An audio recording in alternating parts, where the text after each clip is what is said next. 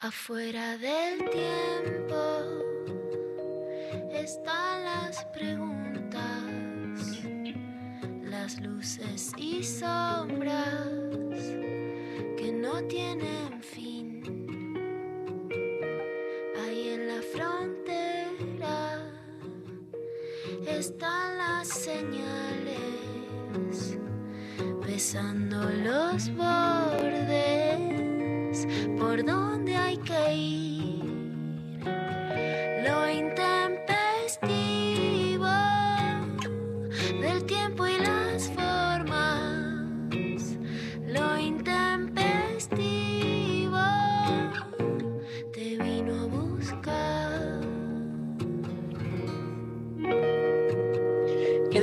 la consigna de hoy, ¿no? No sé a quién se le puede ocurrir una consigna así. Creo que estaba un poco dormido porque este, hoy recuperé, Lula, ¿cómo estás? Tanto tiempo. ¿Cómo igual, está, Dari? igual como que a las ocho y media de la mañana, mientras este, ahí charlábamos con Sophie Cornell de la consigna de hoy, me fui para mm, Pilates, que estoy volviendo a, mm, a- a reconfigurar mi cuerpo, y este, escuché eh, tres audios tuyos que no había escuchado ayer. No eran mañaneros, eran audios nocturnos. Viste que hay Eran audios ma- mañaneros de buen día y hay audios nocturnos de la puta madre. Bueno, eran audios nocturnos, Dari. No te, no te lo quería hacer para ir a Pilates. pero era como que ya, o sea, como ahora que te digo buen día, es como que ya, ya, ya te tengo, ya, ya, ya, estu- ya estuve con vos. Y bueno, tremendo todo. Ya vamos a charlar, pero tremendo. Este, es un placer escuchar los audios de Luciana Pecker. Te digo, así que si alguien quiere, no sé, yo creo que te- tendrías que armar como un business, como tipo audios on demand, ¿viste? Yo no sé si me estás cargando o no, porque No, no, estás loca. creo que era, yo sentí que Tuviste, pero coincido en un 100%, en ambos casos. Pero no le vamos a contar a la gente de lo que estamos hablando. Ah, Este, pero a veces dejo audios y digo, bueno, está bien. Voy, voy a perder a alguien, pero lo hago Nah, igual. Nah, tengo nah. esa cosa medio como, bueno, ¿qué? Además, lo que tenés vos es como que tenés una lectura de las cosas recupera por ahí versiones que no, no, no aparecen así a la, a la vista y que después cuando se te escucha y entonces uno se encamina por el recorrido analítico que vos propones, decís, ay, era tan obvio, ¿entendés? Pero como que eso es lo bueno, me parece, y nada, más los que somos amigos tuyos, que no solo hablamos de política y cosas así, sino de cosas personales, es muy grosso, porque de repente ayudás a ver lo que a plena luz uno por algo no puede ver, digamos, eso.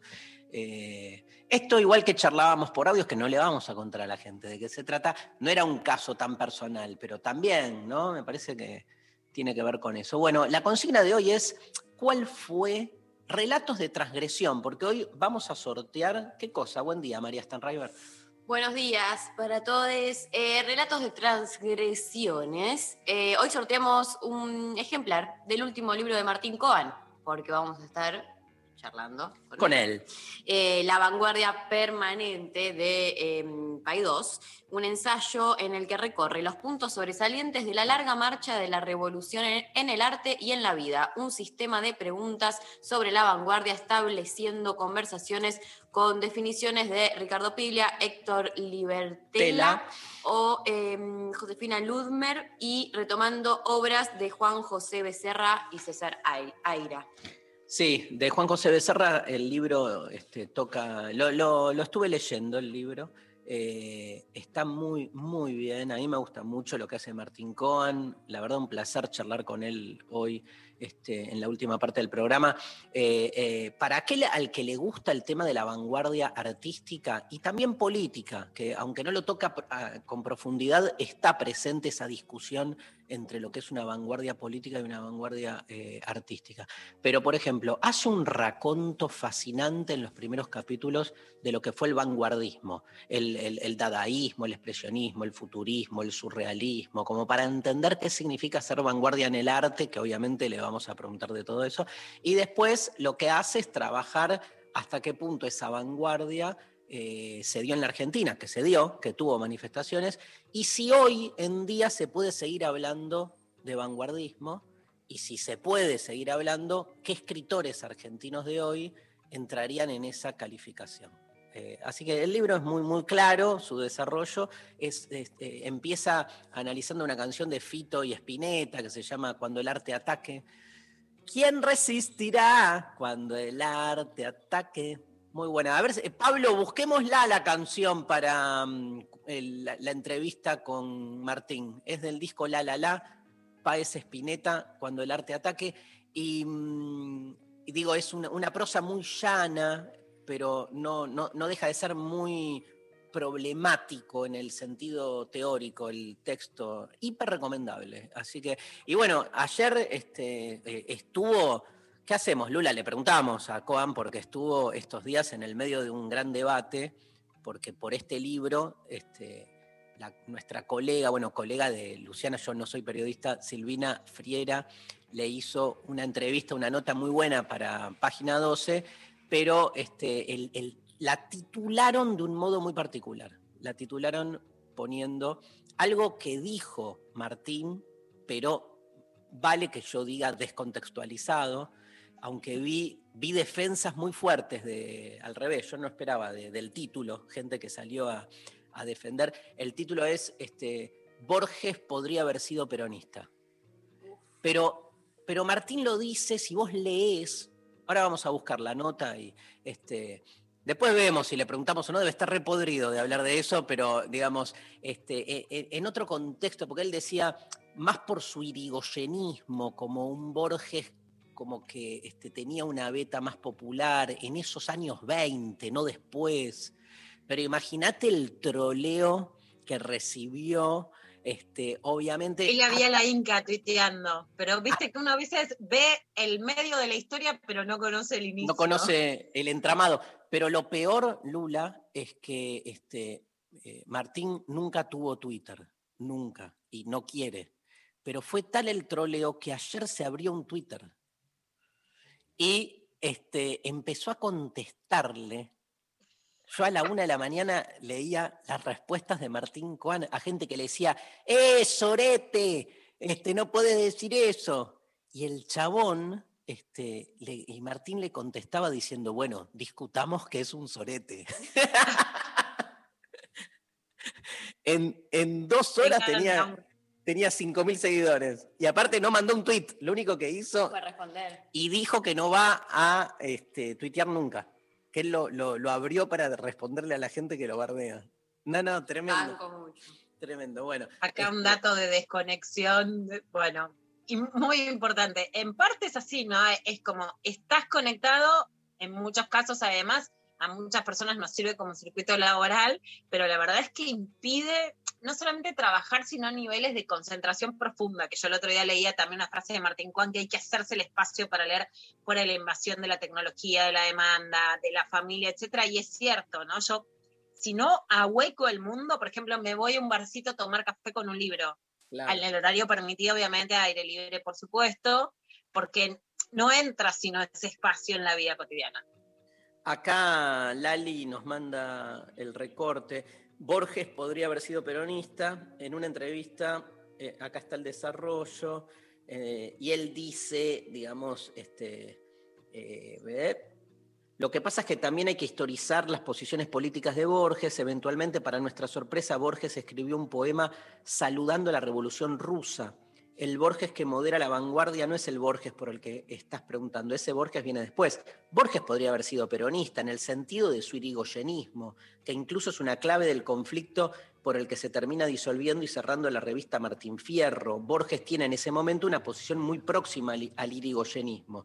Ya sabemos que la secuencia Irigoyen-Perón que propone el peronismo no es la secuencia que Borges va a seguir. Efectivamente, Borges y sigue. ¿Qué le trolearon? No sabes nada de Borges. Ay, pero. Si Borges fue antiperonista, o sea, mirá la delicadeza de ¡Lee la... nota! Lee la nota. La gran ley la nota. Viste que ahora Twitter hace un tiempo que cada hay- veces que si quieres retuitear directo alguna alguna nota sin leerla, te dice, ¿no querés leer la nota antes? Ah, mira, no retuitear?" Y- sabía. Háganle caso. A veces me lo pone con mi propia nota, digo, eh, ya la leí Twitter.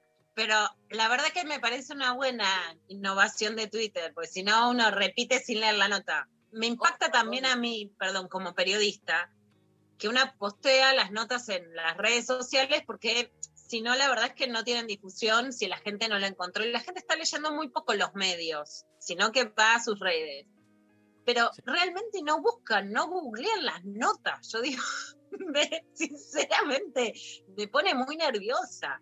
Bueno, pero hay algo que se juega en, e- en esa nueva forma de comunicación, que es este, eh, que en, algún punto, creo que se lo leí a, Martín en algún tuit, creo, pero que es que incluso los títulos de las notas eh, están pensadas, están pensados para el cliqueo, para su efectismo, digamos, en las redes, y no tanto para eh, seducir y convocar a leer la nota.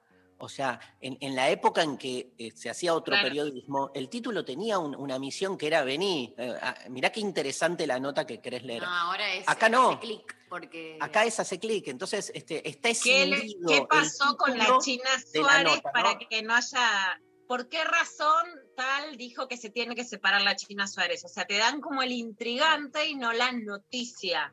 Tal cual. El interrogante y no la respuesta. Sí. después no leen igual, así que hacen clic y Oh. Igual. no leen nada. Escúchame, ¿y transgresiones? ¿Cuál es este, la...? Yo creo que mi, mi- mi transgresión más fuerte, digamos, hay, hay como más estructural y más pequeñas, o sea, he hecho transgresiones pequeñas que, que nada, que tienen que ver con cuestiones cotidianas, pero pienso en las grandes, como por ejemplo, eh, no sé, haberme ido de viaje a los 19 años, este, absolutamente out of context a Nicaragua, ¿entendés? Con, Bien aplicado. Claro, o sea, que no tenía nada que ver, que estaba como en otro mundillo y medio estaba ahí este, semi enamorado de alguien y terminamos yendo a la Nicaragua sandinista a cortar café en la montaña. Pero, digamos, eso me pareció una transgresión. Me acuerdo mi vieja llorando que no me quería firmar el, El permiso. el permiso. Y mi papá diciéndole, dale, fírmaselo, no pasa nada Ah, uh. Pero digamos, transgresiones por ahí a ese nivel. Haber estudiado filosofía también fue como una gran transgresión, aunque en ese momento yo ya me sentía parte de, de esta onda, pero no, no vengo de una familia ni intelectual, ni zurda, ni progre, digamos, o sea, no. Entonces era como muy loco este, encarar por ahí. O sea, pienso en esas grandes transgresiones que fueron como, como fuertes. Este, si, si, si se refiere a eso, la consigna, porque no, no la entiendo. Yo tampoco. No, bueno, sí, de, de chi- Chicos, si no nos entendemos entre nosotros, ¿viste? Está bien la duda, la duda, la duda. Pero Alguien, ah, alguien- alguien- un poco nos tenemos que entender. alguien contestó ya. Sí, A ver, por ejemplo, léete una. A ver si, si, si, una si caló. Sí, sí, si caló, sí, sí, se entendió. Eh, eh, por Instagram eh, nos escribe F. Moncho y dice, volverme agnóstico, mis abuelas todavía no lo superan y rezan para que cambie. Me encanta, me encanta, se entendió. Se Vamos entendió, por ahí. Sí, no, porque le tenía miedo como a las pequeñas transgresiones, como de nada, de hacer como. Ah, no importa. ¿De qué? No, no, me da vergüenza. No, nada. Vamos con la música. Bueno. Vamos con la música y vamos a, a leer. Esperá que tengo las canciones. Mientras les digo que nos escriban al 11 Ah, eso, sí, 39 perdón. 39 88 88. 11 39 39 88 88. Nos pueden mandar audios, claro que sí. Nos pueden escribir también en arroba lo intempestivo en redes sociales y están participando por entonces el libro de Martín Cohen, La vanguardia permanente. Sophie Cornell y yo, Sophie Cornell y yo, eh, hace unas semanas coincidimos como con mucha gente, también Nacho, este, el podemos decir algo así como, digamos, el- el- la media naranja de Sophie naranja. La media naranja de Sophie Cornell. Eh, No, escúchame, la media tostada, el medio scone de queso, ahora que vive a unas cuadras del scone de queso más rico, un cuarto y medio, tres cuartos menos de scone, que la mayoría se lo coma a Sofi. Para chupar, chupemos algo mejor que una naranja, todo bien, ¿viste? Pero Obvio. Co- Pero la- me fui a la mierda. Coincidimos una noche larga en la madrugada, este, porque en vivo estaban los, que no eran vivo, pero no importa, los fundamentalistas del aire acondicionado, la banda del Indio Solari, eh, presentando un, un recital. Y estábamos todos Fue esperando. alto acontecimiento. Ah, alto Yo acontecimiento. me, me enteré el día siguiente, me había quedado dormida, nadie me avisó. Yo estaba full en mi Twitter cuarto. estaba explotado. explotado, eh, ahí en, en la laguna, el lago de Pecuén, este, cerca de Carué. un- un- un- hay que hablar algún día de ese, ¿no, Lula? De ese lugar, ese pueblo fantasma en el que quedó Epecuén después de la inundación. Y bueno, fueron allí y todos esperando si pintaba el indio o no. Y el indio finalmente apareció, hizo dos temas, tres, con un, un tema final, y presentó un tema nuevo que a partir de ese momento tengo como un loop en mi cabeza, porque casi que dije, ah, pero este tema el indio lo escribió para mí. Viste que. Me identifica, viste que todo el mundo cree que, que las cosas se dicen o se hacen para uno porque uno es un narcisista del orto. Pero dije, gracias indio, y me puse a llorar y sigo llorando porque este tema básicamente me identifica. Em, yo ya no puedo cumplir hazañas que prometí, dice el estribillo, solo seguir cantando. ¿no? Este, hablamos ese sábado 17 de abril a la madrugada, donde eh, los fundamentalistas brindaron un show por streaming que será recordado para siempre, dice Pablo González, para siempre. Pero porque El show debía transmitirse por el portal de Ticketek, pero se cayó la plataforma por la gran cantidad de gente que quería mirarlo y ante la caótica situación, la banda decidió abrir a todo el público el recital y lo transmitió por YouTube. Pero, pero, Más de... Carajo. carajo. Mira, Verón, carajo. Más de 80.000 personas lo siguieron de ese modo hasta casi las 3 de la mañana, entre otros Sophie Cornell, Nacho y yo. Entre las perlas de la noche sobresalió, viva Perón hizo Sophie Cornell también, la aparición del Indio Solari en tres oportunidades, en dos de ellas presentó nuevos temas de su brillante etapa solista, Rezando Solo, y el que vamos a escuchar ahora, Encuentro con un ángel amateur, las canciones hablan de sus relaciones con Dios y la muerte, dos tópicos que siempre estuvieron presentes en su obra, pero que ahora se reinterpretan por la edad y ciertos padecimientos físicos del indio Solari. Eh, el indio Solari y los fundamentalistas del aire acondicionado, eh, encuentro con un ángel a matar. Empiezo por el final, terminaré en el principio. Mis intereses quizá no fueron saludables. Yo ya no puedo cumplir hazañas que prometí, solo seguir cantando.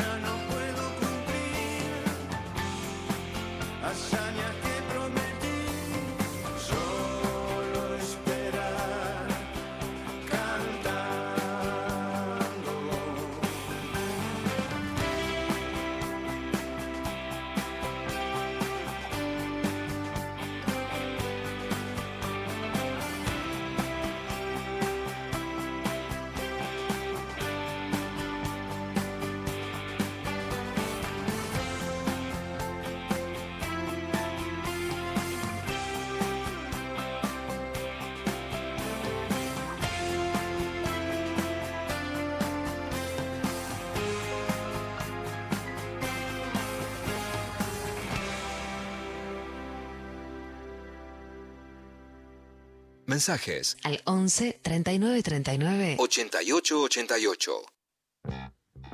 Bueno, mensajitos que están llegando al 11. No hay audio, loco, no hay audio, ¡Manden loco. audio, gato! No. Hoy estoy en esa, ¿eh? En esa clave.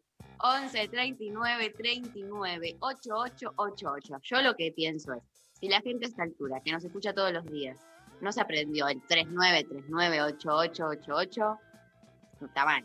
Habla mal de ellos. Habla mal de ellos. Bueno. Pueden mandar, pueden agendarnos, nos mandan los audios eh, y los mensajes, como por ejemplo esta persona que nos mandó eh, por WhatsApp. Hola Intempes, les cuento mi transgresión. Cuando era chiquito le tenía mucho miedo a las monjas. Pensaba que venían de otro planeta. Ya me encanta que empiece así. Obvio. Pero era un Vienen, vienen del cielo. Es como de más allá de los planetas.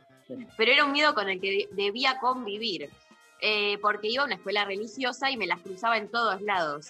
Un día del año 2006, cuando yo tenía seis años y estaba en primer grado, nos querían llevar a rezar a una iglesia. Yo pensé que nos querían llevar a su planeta, así que con mucho coraje y obstinación me opuse y empecé a gritar enfrente de la directora, ¡Ayuda! Las monjas nos quieren secuestrar a todos, llamen a la policía. Y me escapé, me terminaron expulsando de la escuela. Tremendo. Gran, gran relato. Lo que, ¿cómo se llama la, la oyenta? Lo, lo-. Chiquito, cuando era Ah, lo que no entiendo es por qué pensabas que la policía era mejor que las monjas. Que, la, Sí, la policía te iba a cuidar frente a la, la abducción. Mira, a esta altura, mejor nada, nos hubiesen abducido. espectacular. Eh, Ahí está. Ahí está el oyente. Ahí está el oyente, se le Un ve. saludo Estamos viendo la foto. Un gran abrazo. Excelente. Eh, por Instagram, Nati dice: ser atea y feminista en una familia ultracatólica. Bueno, re- y también agrega to- otra que mandó Nati: tomar vino a la par de los varones de mi familia. Hay mucha, Lula, hay mucha, se, se puede pensar mucha transgresión desde el feminismo, ¿no? E- Esas transgresiones que son más bien, digamos, que en muchos casos por ahí hasta siguen la matriz este, que, se busca cuestionar, pero no importa, es como eh, eh, la transgresión más como emancipación, como me harté de cierto estado y- y pegué un giro. Esto del vino me parece como va un poco en esa dirección. Totalmente. No, el feminismo es básicamente transgresión, por eso cuando se lo quieren encasillar como algo políticamente correcto desde el lugar que sea, desde el rock, desde la literatura, desde el lugar que sea, es mentira, porque aún en la rebeldía los varones eran los que tenían el poder, esto de tomar el vino, de drogarse, de tener sexo. Aún en, en esa rebelión permitida desde los años 60 eran los varones. Las mujeres en las familias, eso, vos tomas vino y yo no, si hay algo de lo que se han apropiado es de la transgresión y quienes además lo iniciamos en la Argentina fue transgrediendo. Mm. A los 14 años mi transgresión fue que nosotras teníamos que ir a la escuela con guardapolvos y los varones no. Hicimos una huelga de guardapolvos. Pero teníamos 15 años, ¿entendés? Y a mí la rectora me decía, era una escuela que a partir del regreso a la democracia se había vuelto mixta y había sido solo de varones. Es el colegio al que fue Borges, quiero decir. Ah, bueno. Terminó, no, no, malo, pero nivel, no sé, sacaron malo nivel millón. Había ido a una escuela bastante popular, que en ese momento sería un poco mejor, digamos, pero mm, no una escuela de las Sí. renombradas, digamos, el Manuel Belgrano. Y entonces me decía, ustedes vinieron a arruinar la escuela y vos, vos mostrás el culo y venís a calentar a los varones, te lo decían así. ¿Sabes lo que era sacarte el guardapolvo? Y fuimos las 70 pibas de primero y segundo año, yo fui la segunda generación, sin Mm. guardapolvo. y nos suspendieron a todas. Entonces, Tremendo. cuando hoy te vienen a decir políticamente correctas, chupámela. ¿Sabes lo que fue sacarse el guardapolvo a los 14 años y ir a tu familia y decirle, me suspendieron porque mi cuerpo no es pecado? Tremendo.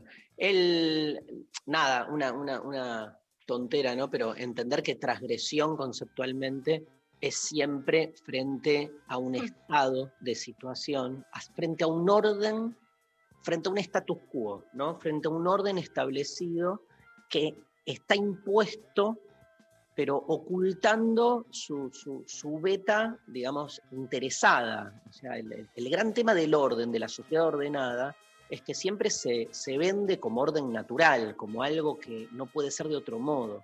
Y entonces cuando vos transgredís, entre otras cosas, además de la transgresión concreta, demostrás que los órdenes son contingentes. Por eso es tan...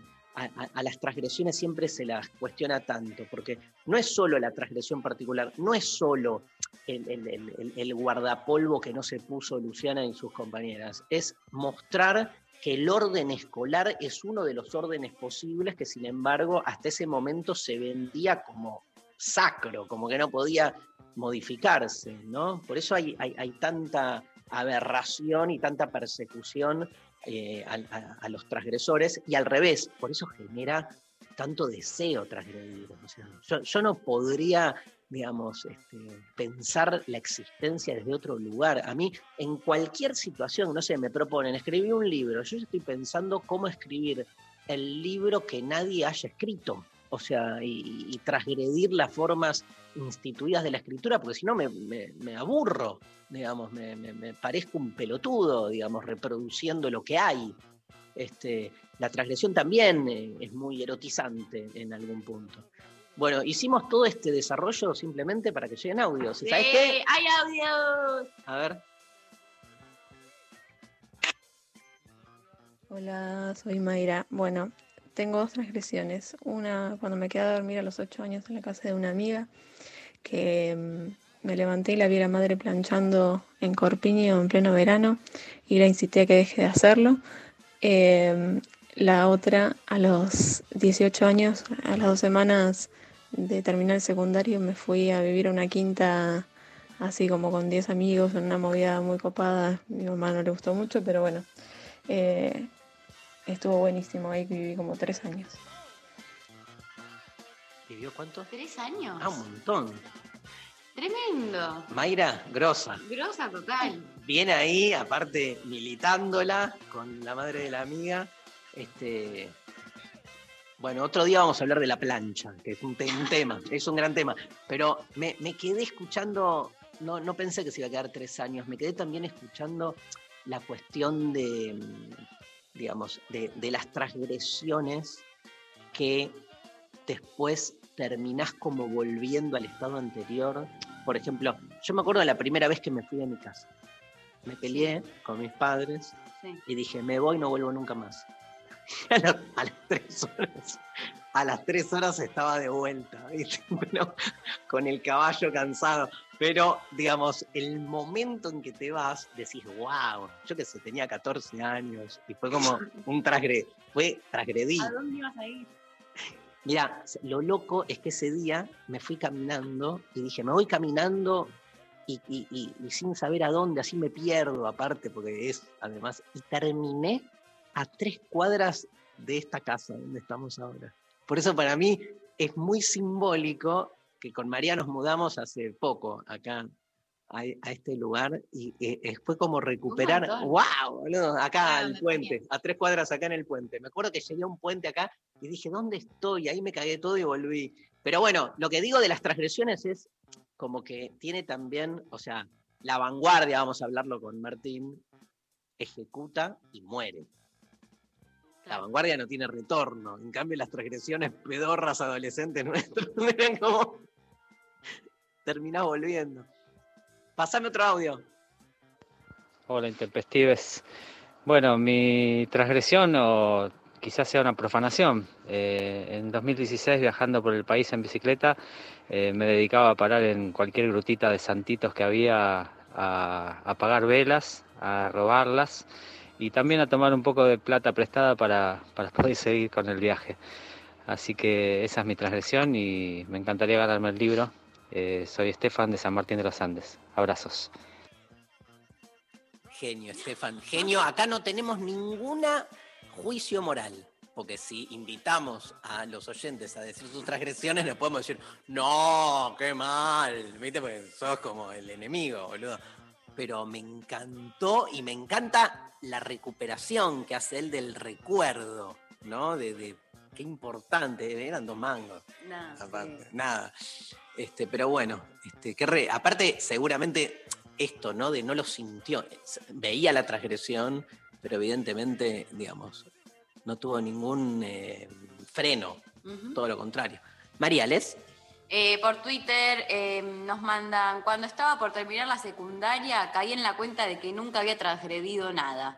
Obligué a una amiga a entrar a la sala de la directora, que odiábamos, y le desconectamos el teléfono fijo. Mi amiga entró en pánico, nos delató y después nos pusieron una sanción. Nah, pero...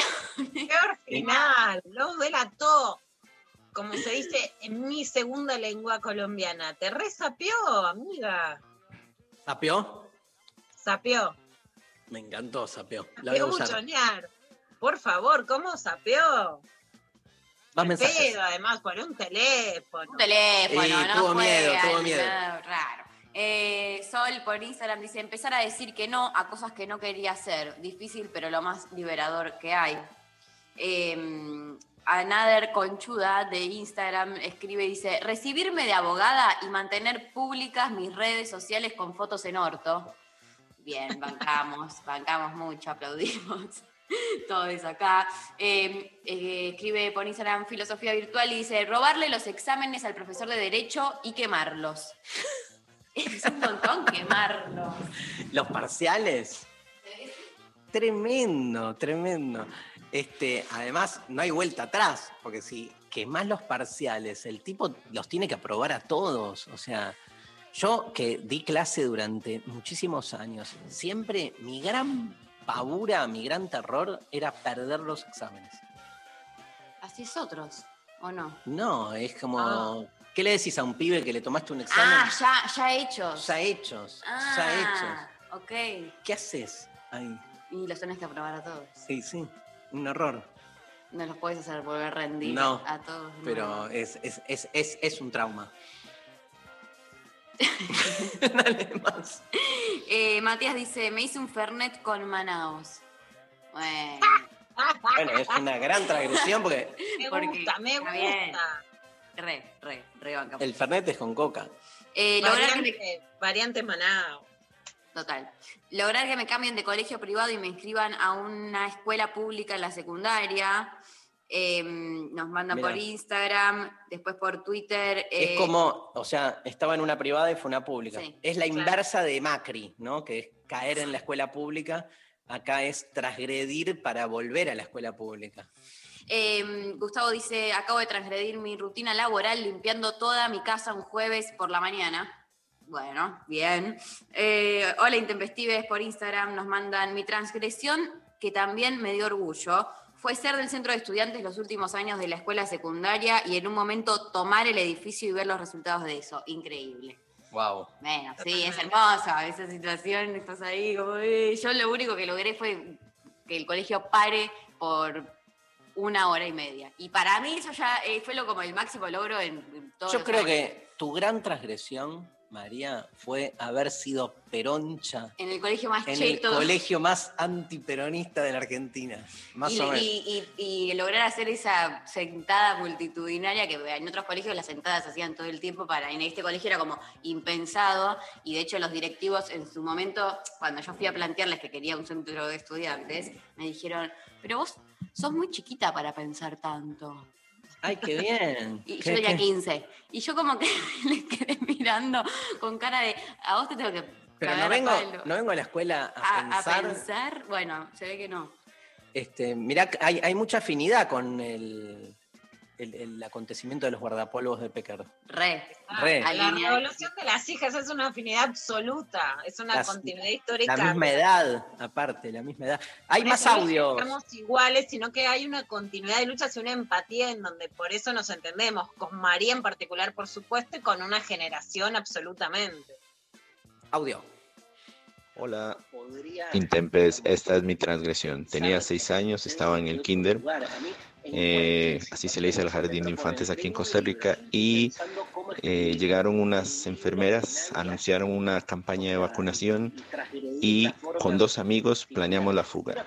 Cuando llegué a mi casa, mi mamá se asustó y eh, como defensora de la justicia me llevó otra vez al jardín de infantes a recibir la vacuna. Saludos, los quiero.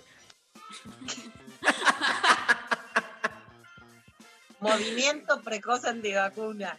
Qué hermoso, qué hermoso. Costa Rica. Qué hermoso recuerdo. Bueno, un gran abrazo al oyente. Hay más audios.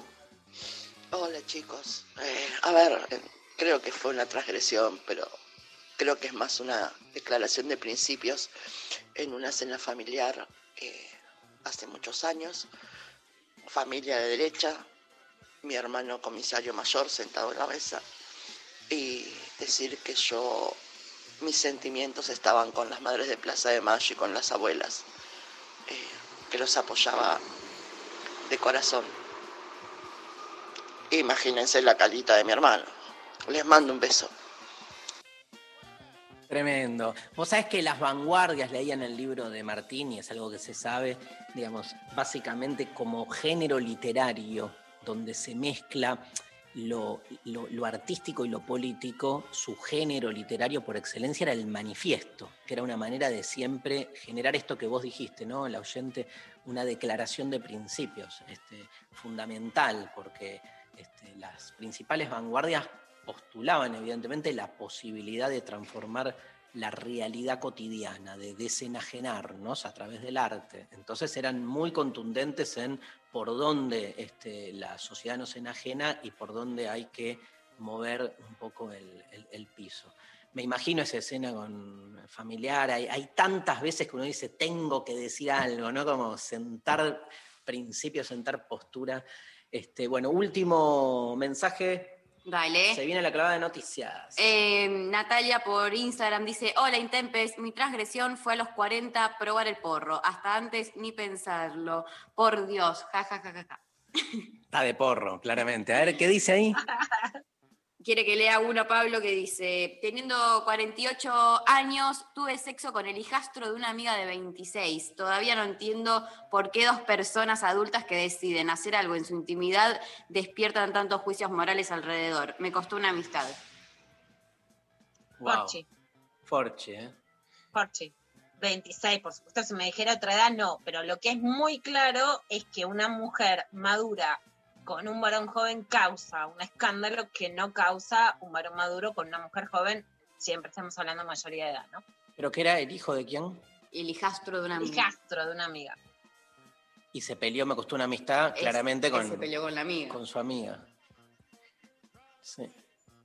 Pero bueno, ¿qué se jugará ahí, no? Porque nosotros escuchamos solo la, la parte impuesto sobre qué es la cuestión de la edad y eso, pero después tenés tantas otras variables, la historia de esa amistad, por ejemplo, ¿no? Este, pero bueno, nos quedamos siempre con, con- con un relato, que es un problema también. Bueno, nada, no me prendo. Vamos a escuchar, gracias al oyente por el, que fue muy íntimo, así que gracias por el mensaje. Vamos con Delfina Campos, querido Pablo González. La cantautora lanzó el primer single de su álbum debut a estrenarse este año, este, después de un 2020 sumida en composiciones. Delfina Campos lanza El Astronauta, una canción ambientada bajo referencias al space rock. Hablamos, eh, amamos al space rock, y si hablamos del space rock, ¿cómo no hablar de David Bowie? Parece que la canción tiene una conexión con el mayor Tom, aquel ficticio personaje que queda a la deriva tras su misión en Space Oddity, ese temazo de Bowie de 1969, Delfina Campos, el astronauta. Qué bien te ves. Estás direccionado como un cohete hacia el sol. Bajo tus pies, la gente está sorteando partes de tu corazón.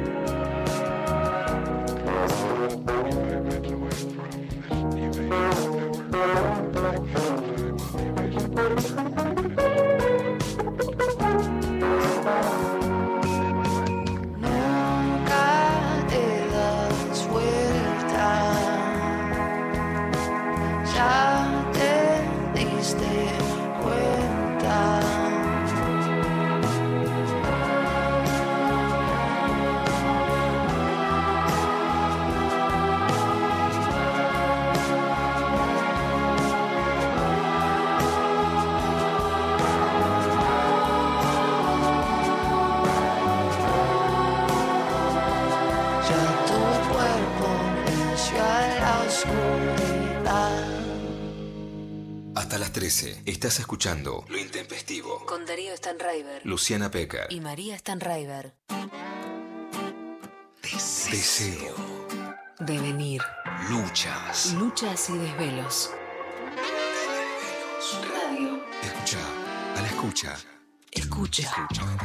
937. Nacional Rock. Un grito que no se calla. La garganta poderosa. Periodismo villero, militancia y dignidad.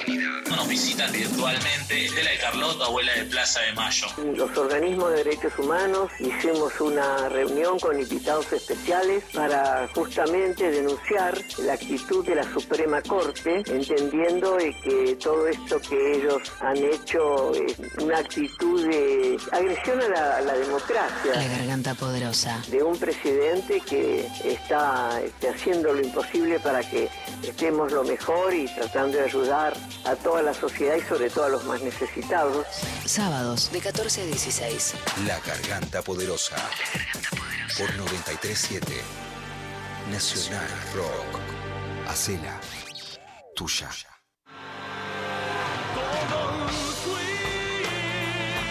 Todos fuimos. Todos somos.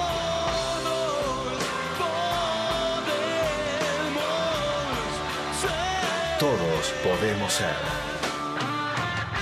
¿Sabías que el cinturón de seguridad debe pasar siempre por encima de la clavícula, del esternón y de la cadera? Nunca sobre el estómago ni sobre el cuello. El cinturón de seguridad salva vidas. Usalo. Soy Diego Molina de Conduciendo Conciencia para Nacional Rock. Dos vidas salvaré, menos que lamentar. Yo me comprometo con la vida. La mesa está servida. Hola, ¿qué tal? Divertirse a la tarde está asegurado. Hola, ¿qué tal?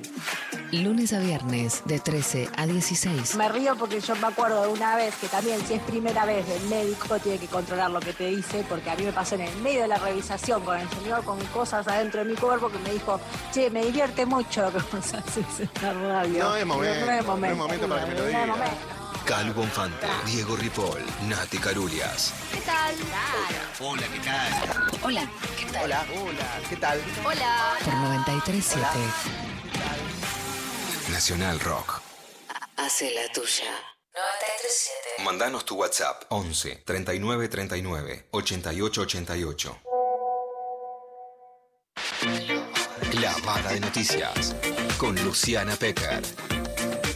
Libertad sin farsa. Y vamos con la clavada de noticia. Alberto Fernández, contamos, estuvo en Portugal, estuvo en España, estuvo con el Papa en el Vaticano. Dio ahí una rueda de prensa y la canchereó, tipo, bueno, el Papa sí, yo vengo siempre acá, yo lo sigo de cemento. La canchereó un poco, Alberto hablaba así de su reunión con Francisco. Un muy lindo encuentro, hacía un tiempo que no lo veía y por lo tanto reencontrarlo fue muy grato para mí. Hablamos de todo, hablamos de los, hablamos de los problemas que aquejan al mundo, que aquejan a la Argentina.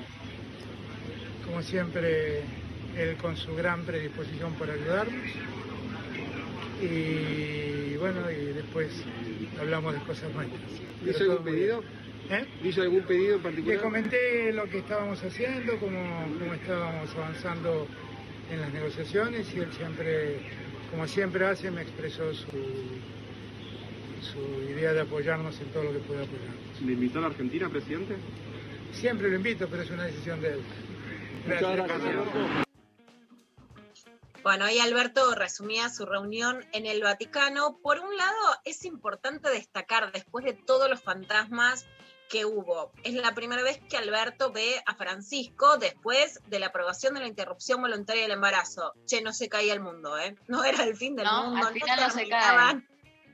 Al final no. Digamos, queda claro que estaba arreglado con Francisco, estaba hablado, que se iba a aprobar, no se caía el mundo aun cuando el Papa es de un país que tiene aborto legal, tiene la felicitación de Macron y pudo seguir no solamente entrevistándose con el Papa Francisco, que le puso muchos eh, menos peros a en Alberto de los que se los había puesto a Macri y algunos otros, bueno, aspirantes presidenciales, y por otro lado que este es el empujón que buscan, por supuesto, para la renegociación de la deuda con el FMI, con el Club de París, como ya contábamos ayer. Por otro lado, volviendo a la Argentina, la ministra de Salud, Carla Pisotti, que ayer hizo el anuncio de los casi 4 millones de vacunas que van a llegar, las compradas por AstraZeneca y las del mecanismo COVAX, estuvo en TN con Eduardo Alfano, que es, bueno, por supuesto uno de los conductores, le pone un hincapié ahí, Carla, le digo a tn.com.ar y habla de por qué traen como traen los vuelos al Sputnik, mientras que también se anuncia que Richmond haría para junio un millón de vacunas Sputnik en Argentina. Un panorama que no viene a solucionar todo, pero que realmente entre finales de mayo y junio pareciera que la Argentina va a recibir un, un envión de vacunas importante que pueda aliviar, como ya anunció Carla Bisotti, un declive de esta segunda ola de coronavirus. La escuchamos. Eh, TN.com.ar había, hizo un informe sobre la cantidad de, vuelos, ¿no? Se mandaron 14 aviones a Rusia. Y la pregunta que se hace, el TN.com.ar, es si se podría haber este, juntado varios vuelos para este, traer más vacunas en un solo vuelo, de paso a este, abaratar los costos de lo que significa esto. ¿Se pudo haber hecho eso? Es decir, bueno, en un vuelo juntamos tres vuelos. Lo que hay que explicarle a tn.com.ar es que las vacunas se producen cuando están disponibles, se informa y si no se retiran, se las retira otro. Entonces, en, en un mundo donde tn.com.ar sabe perfectamente, en función de la situación global, de es una guerra para conseguir vacunas, la prioridad de Argentina es trabajar para ir recoger esos lotes de vacunas que están disponibles, aprobados y destinados a Argentina para inmunizar a la mayor cantidad de personas lo antes posible.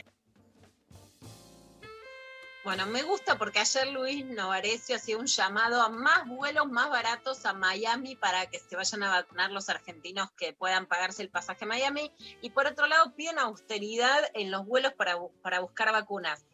Sí es llamativo el context, la descontextualización de la información, porque realmente Rusia hoy no tiene a su población vacunada, la Argentina está peleando que manden vacunas, hay funcionarias rusas contra las que Bisotti y Nicolini, Cecilia Nicolini combaten para poder lograr que Rusia le dé la vacuna. Si vos decís, espérame que te junto dos paquetitos, ¿viste? cuando decís te mando, espérame un poquito que te mando una moto y me trae las dos cosas, pero te sacaron las vacunas, TN, ¿viste? Y después te dicen, ¿qué haces? ¿No? Entender el contexto en el que se vive es importante. Durante todos estos días en el programa fuimos hablando muy profundamente de lo que pasa en Colombia con Lucy, con Ita María la economista, con la actriz Carolina Ramírez. Ayer fue el partido de River, tal vez algunos se hayan enterado por primera vez de lo que pasaba eh, y que, digamos, tuvieron que vivir ese partido entre gases lacrimógenos adentro de la cancha. Marcelo Gallardo dijo, no se puede mirar para otro lado y esto no fue normal, decía esto desde Colombia. Si bien eh, era un, momento complejo, porque uno no se puede abstraer de lo que está pasando, eh, nosotros sabíamos que íbamos a venir a jugar intentando que nos den las garantías necesarias, porque no, no es normal una situación, venir a, jugar un partido de fútbol en una situación tan inestable a, través de, lo que está viviendo el pueblo colombiano. Eh, o sea, no fue normal, no fue normal ni, ni en la previa ni durante el partido. En el partido, eh, ustedes estuvieron, los que estuvieron presentes se van a, tienen, que, tienen que decir que se jugó en- en situaciones muy incómodas, con gases, con humo de gases la- lacrimógenos durante varios momentos del partido, con, eh, escuchando est- estruendos eh, de afuera, estallidos. O sea, fue una situación anormal en todo sentido. Entonces no podemos mirar para otro lado, no, no podemos mirar para otro lado. Entonces dentro de esas circunstancias se jugó el partido. Bueno, ayer en Twitter, más allá de la situación, digamos, dentro de la cancha, Alejandro Huel decía que la Comebol está como diciendo, bueno, vamos para adelante, no importa los contextos sociales. Parecería que no era un partido para que se juegue en ese contexto. Y Claudio Morresi tuiteó, el fútbol fue concebido como una expresión popular de búsqueda de la felicidad a través del juego. Seguir jugando un partido mientras se reprime un pueblo es la antítesis de su esencia, ¿no?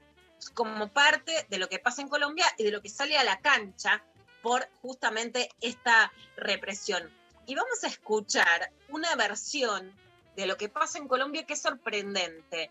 A veces no entendemos los conflictos internacionales, pero creo que en estos días, con todo lo que lo tratamos en el programa, se puede entender que la protesta social en Colombia no para, que tiene que ver con la reforma tributaria, con la desigualdad, con una historia de violencia y que el pueblo salió a la calle y no para. Lo hemos escuchado de diversas fuentes. Miren, sin embargo, la gravedad de lo que dijo Patricia Bullrich, ex ministra de Seguridad, y hoy la vocera más importante de Cambiemos en A24. No, a ver, creo que además acá también hay una situación geopolítica de, Está bien, pero digo, Colombia más allá de lo que tiene- geopolítico, que tiene aquí en Venezuela Argentina al están las condiciones y dadas creo para- que ¿No te parece que es por la proximidad con Venezuela? Hay una historia ancestral de la violencia en Colombia, entre conservadores y no conservadores, la FARC, el narcotráfico, y la cuestión que desató todo esto fue una cuestión impositiva. No, no, sí, eh, digamos, yo lo, lo Bueno, que veo Chile pasó, en es Chile que hay una, pasó también pasó algo hay una cuestión, digamos, hay, una cuestión impositiva, pero hay un, una, un trasfondo geopolítico. Pero ¿cuál es Eh, el trasfondo bueno, geopolítico? ¿Lo de digamos, Venezuela? Yo creo que Venezuela Que los está... agentes cubanos que actúan Yo ahí. creo que Vamos, vamos a hablar claro, yo porque creo la gente se confunde. Yo creo que Venezuela está, está tratando de desestabilizar Colombia, que fue el país que más venezolanos albergó, que tuvo una posición más firme en relación a Venezuela. Creo que lo están tratando de hacer. Pero no ganó alguien que de alguna manera era el heredero del anterior, que era criticado porque era progresista. No entiendo lo de la geopolítica en este caso. Bueno, yo lo veo así. No, está bien, pero explícamelo porque yo no lo sé, por eso.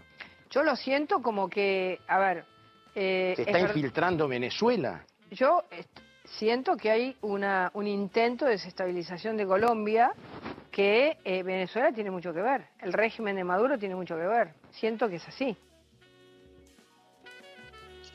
Bueno, ¿por qué es grave esto que dice Patricia Bullrich? En el programa pudimos escuchar, más allá de distintas referentes, a Carolina Ramírez, hoy es la actriz que protagoniza La Reina del Flow 2, que se da ahora por Caracol TV, con más rating de Colombia. Y justamente nos decía específicamente que, eh, que la idea de que esto es algo castrochavista es inconcebible con el pueblo en la calle. O sea, no tiene nada que ver con lo que está pasando. Que Maduro, imagínate que tenga el poder de generar ya 15 días de paro y protestas sociales en Colombia con la masividad que tienen. Pero al margen de eso, el que la interpelaba era Carlos Campolongo, el expresidente Uribe, es el que dice que hay que dar plomo. Llama a la sociedad civil, como le- la escuchamos a Carolina, a combatir a la gente que está haciendo lo que nosotros llamaríamos piquetes o retenes en las rutas, con una reforma impositiva que cargaba el costo de la crisis del COVID en las clases medias y bajas.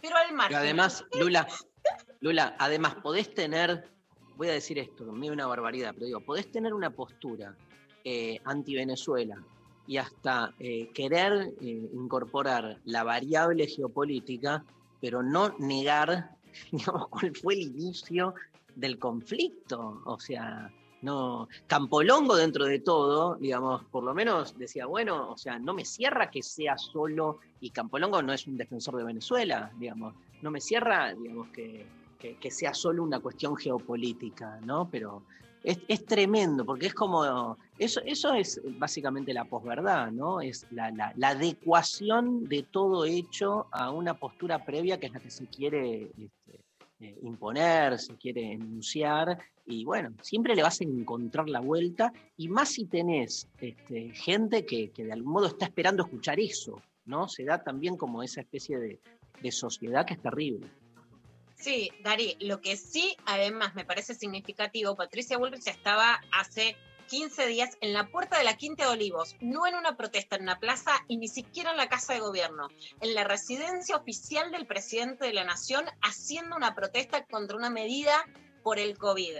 O sea, si los argumentos de Patricia Bullrich se usaran hoy para la represión en la Argentina y habría más de 20 muertos en la Argentina por las protestas sociales, la víctima de esa represión sería Patricia Bullrich, directa, con una manifestación en un lugar clave, no donde gobierna, donde duerme el presidente de la nación.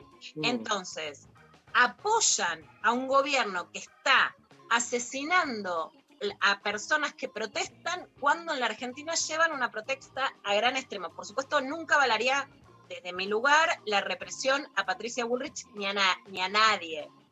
Pero están avalando una protesta que pueden ejecutar cuando vuelvan al gobierno mientras ejecutan formas de protesta absolutamente inhibitorias del poder político. Eso me parece que termina. ¿Y quién la manda a desestabilizar entonces? No es Maduro, ¿qué régimen la manda? Pero si se aplicaría la doctrina Bullrich a la propia Bullrich, ella hubiera sufrido consecuencias y estaría en Colombia que no sufre estando en Argentina. Ahora, para bajar de, de este bullrichazo, Dari, tu favorita, esta te la dejamos para vos, tu comodín, tu amiga, tu preferida. Andrea Rincón le contesta con Nancy Pasos en la Rock and Pop a Fernando Iglesias, que lo que tuiteó sobre el video Perón Carajo de Andrea Rincón yéndose de Masterchef fue, si sos tan peronista y corajuda, podrías haberlo dicho antes de que te echaran por la puerta del fondo. Coma, mami, le dice Fernando Iglesias. Mami, vas a ver cómo te contesta Andrea. Vos, Rincón, te fuiste de Masterchef. Me fui, me fui. Me Ca- fui. Cantando la marcha, eso es una manera. Eh, con, con la frente bien alta. Con la frente alta. Juan- un debe ser. Fernando Iglesias. Qué mover. Viste, que zarpadito, Fernando. Fernando ¿Qué le Iglesias. pasa a Fernando Iglesias? No, no, Yo creo que ya. no. ¿Qué le pasó? ¿Vos lo conocías Está antes? cagado, me parece. No, sí, yo lo Mami, me conocía. dijo, siempre- mami. Sí. Podría ser su hija, hay no, que decirle. eso hay que decírselo rápido, decirle, pero sí. más allá de eso, me parece que, a ver, si no estuviéramos en este, en este momento, por suerte, de la vida que uno está tan deconstruido, y si Fernando Iglesias fuera mujer, yo diría que no pasa muy bien las noches. Ah, Es un problema casi hormonal el que tiene Fer. Sí, sí. Sí, sí, sí. Y además, eh, lo que dijo no, no, o sea, no tiene absolutamente nada que ver. Se ve que no vio el programa porque lo repetí varias veces. Lo vengo diciendo hace un montón. Eh, soy peronista de la cuna hasta el cajón y la verdad es que innecesario, innecesario el comentario. Me pareció como muy Pero se lo comió misógino. el personaje. ¿Qué Sí, le pasó? total. Sí, se lo comió el personaje. Total. Escúchame, ¿vos, vos tenés la frase exacta, porque yo la verdad que lo- como cada vez que hablas No sé, sigo de pero largo. lo de mami fue muchísimo. Mami. Mami. Sí, Mami, el papi fue un montón. Mami. No soy tu mami, eh, No soy y- tu y mami. podría ser tu hija. Un poco de respeto.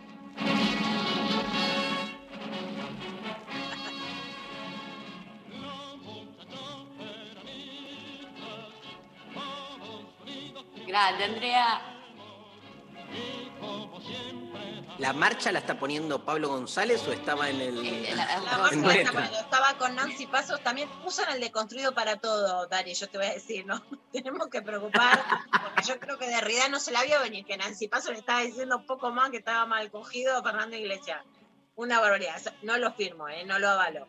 Y Martín Ciccioli que decía el Bami, Bami. Escúchame, no, ahí me parece, hay, hay un tema muy fuerte que no posta, ¿eh? ahí me, me viene dando vuelta hace rato, que es como que, digamos, ahora vamos a entrevistar a Martín Coan, que es hincha de boca, ponele. Entonces, este, que él sea hincha de boca es algo que es parte de su identidad, que él lo puede decir, este, lo disfruta, lo enorgullece. Del mismo modo que hay identifi- identificaciones futbolísticas, hay identificaciones políticas. Cuando Andrea dice, yo nací peronista, voy a morir peronista, no significa que eso, digamos, este, como que le, le enceguezca en su capacidad analítica, en sus decisiones. Digo, la política no es, lamentablemente, para los republicanistas que piensan lo contrario, no es únicamente una cuestión de racionalidad fría se juegan otros elementos. Si, si la política fuese solo eso, pero ni siquiera este, necesitaríamos este, nada, o sea, este, sería, todo sería calculable, este, todos elegiríamos a la persona que nos conviene como presidente, pero como la política supone también, por suerte, irracionalidad, emociones, pasiones, este, se juega por otro lado. ¿Cuál es el encono con que uno se autoidentifique como peronista? Es tremendo eso. O sea, todos aquellos, y a mí me ha pasado también, todos aquellos que decimos en algún momento, eh, soy peronista, hay como un encono mayor, ¿viste? Si decís, soy de otro partido, soy trosco, soy de derecha, soy liberal, no pasa nada. En, ese sentido, nadie te va a salir a, a cuestionar, pero el soy peronista, en un canal privado, que es Telefe, este, donde ella dice eso como dijo un montón de otras cosas de sí misma porque este, nadie saltó a cuestionarle otras cosas cuando habló de otros temas. O sea, sí, sí con este. Ahí es donde yo digo que hay un encono especial, que es lo que hay que dejar en claro, porque no, este, realmente no hacía falta. O sea, este, porque ¿qué, le cuestionan? Le cuestionan, como se le suele cuestionar al peronismo, esto de este, no lo digas, este, ¿no? Como que es antidemocrático afirmar tu identidad. Es todo lo contrario. No hay nada más democrático que uno hacerse cargo del lugar desde el que habla, ¿no? Pero bueno, lo, lo que hay que entender es por qué hay ese encono especial y me parece que eso es la clave en parte de la historia política argentina. ¿Tenés otra noticia? Ahí estamos, con Andrea Ricón, nuestro comodín de favorita, terminamos. Pablo González, ¿qué querés? ¿De Who o Estelares? Elegí vos, querido, porque Para mí va a elegir de Who. sí, obvio. elegir de Who. O sea, es tan obvio, es tan obvio el, el- el muchacho y lo queremos por eso, lo queremos por Tiene obvio. La, la sonrisa en la cara.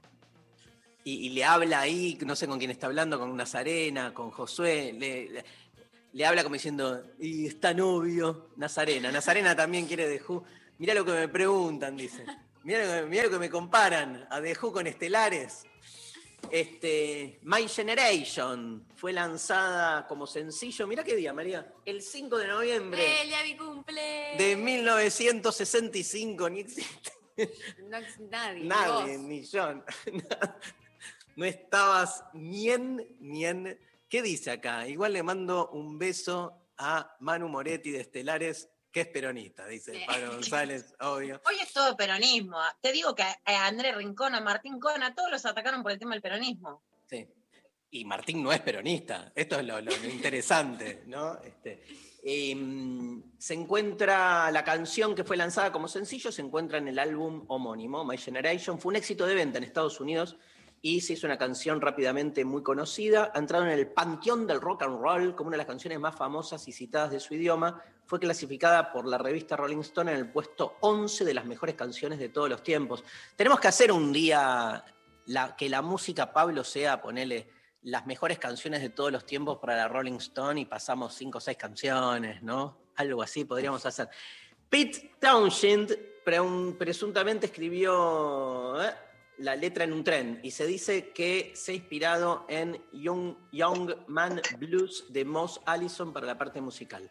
La letra es un llamado a cómo ha cambiado la juventud, que quiere que sea escuchada y que se deje de censurar la voz de un futuro en esos momentos que buscaba un cambio los 60 por medio de la gente joven. Tal como dijo Townshend en la revista Rolling Stone en 1985, My Generation trata la idea de buscar un espacio en la soledad. Este, hay algunos que dicen que una entrevista para Good Morning America en 1989, la banda estaba hablando de la próxima gira de aquel año para celebrar el aniversario número 20 de Tommy, qué temazo, ¿eh? Tommy y Townshend habló de la famosa frase de My Generation, I hope I die before I get old. Espero morir antes de envejecer. Espero morir antes de envejecer. Para él, cuando escribió la letra, la palabra old significaba muy rico, entre comillas, el departamento de meroteca de lo intempestivo, dice Pablo González. No pudo confirmarlo. Vamos con The Who, bien arriba. My Generation.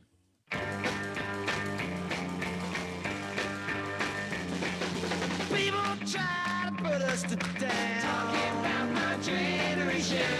Just because we get around. Talking about my generation.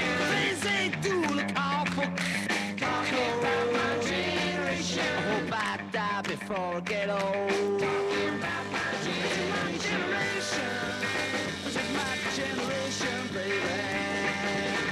Why don't you all fade away?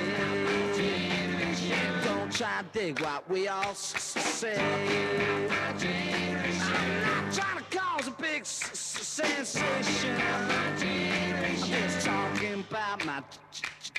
Generation.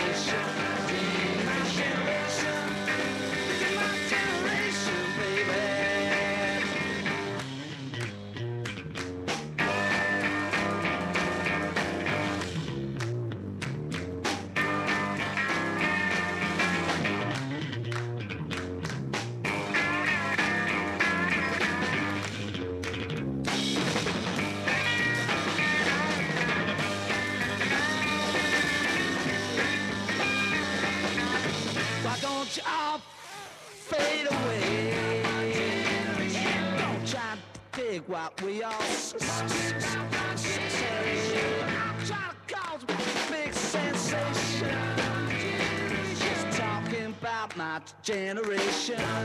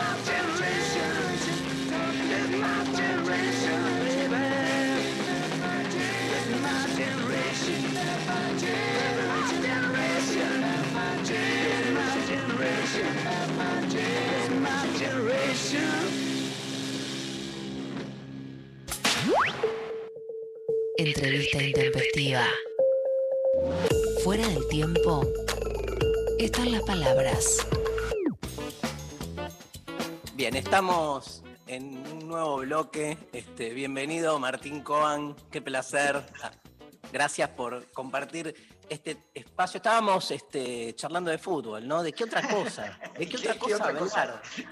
¿Qué tal? ¿Te ¿Cómo sigue, están? te sigue pasando a esta altura de, de tu carrera que la gente se sorprenda de que sea futbolero? Como un escritor, un catedrático, le puede gustar esa pelotudez del fútbol. ¿Te siguen encarando por ahí todavía?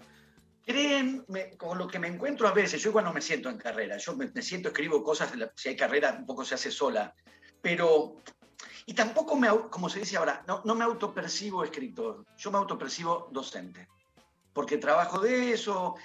Hay una, una, una cosa que dijo Eve Ward alguna vez que me, me fascinó, dijo, yo soy escritora solamente cuando escribo. Porque tenés los escritores, que son escritores cuando salen a pasear, cuando van a una feria, cuando se visten, cuando comen. No, no, Cuando cogen, cuando cogen. Uy, uy, uy, eso no me lo quiero ni, ni imaginar. Pero existe lo que vos decís, porque también puede existir el prejuicio sobre el docente universitario.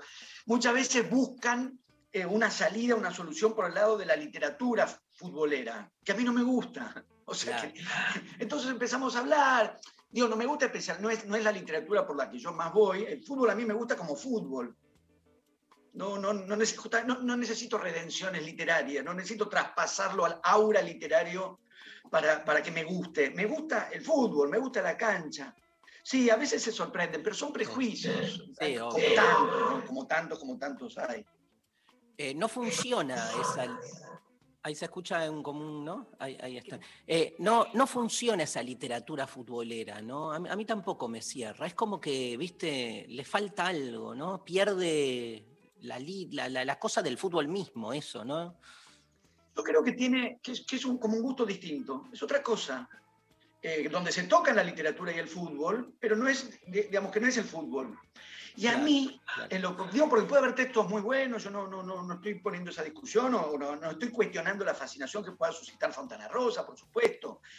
Pero diría, no es que el- no tiene por qué extenderse el gusto por el fútbol, como te puede gustar el fútbol y, no te gusta la comida de la cancha, no sé, digo, por decir, eh, no, no- no es que entonces todo lo que toque el fútbol te va a gustar porque, porque te gusta eh, el fútbol.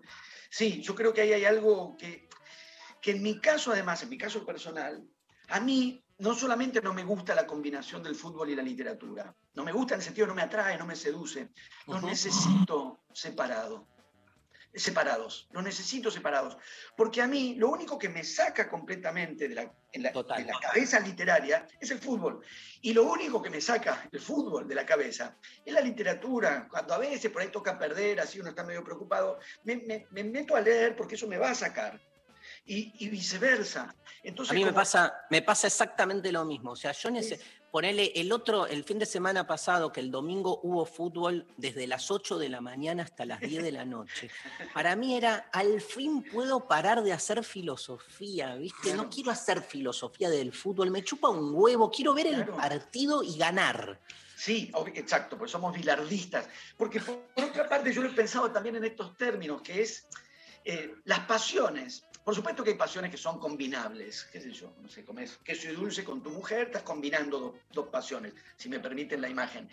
Pero hay un punto en el que para vivenciar la pasión, con esa ilusión que tienen las pasiones, de que son un absoluto, en el sentido que cada, cada amor que vivimos nos parece, a mí, yo lo vivo así, único y definitivo. Después, si se cae, vemos lo que hacemos.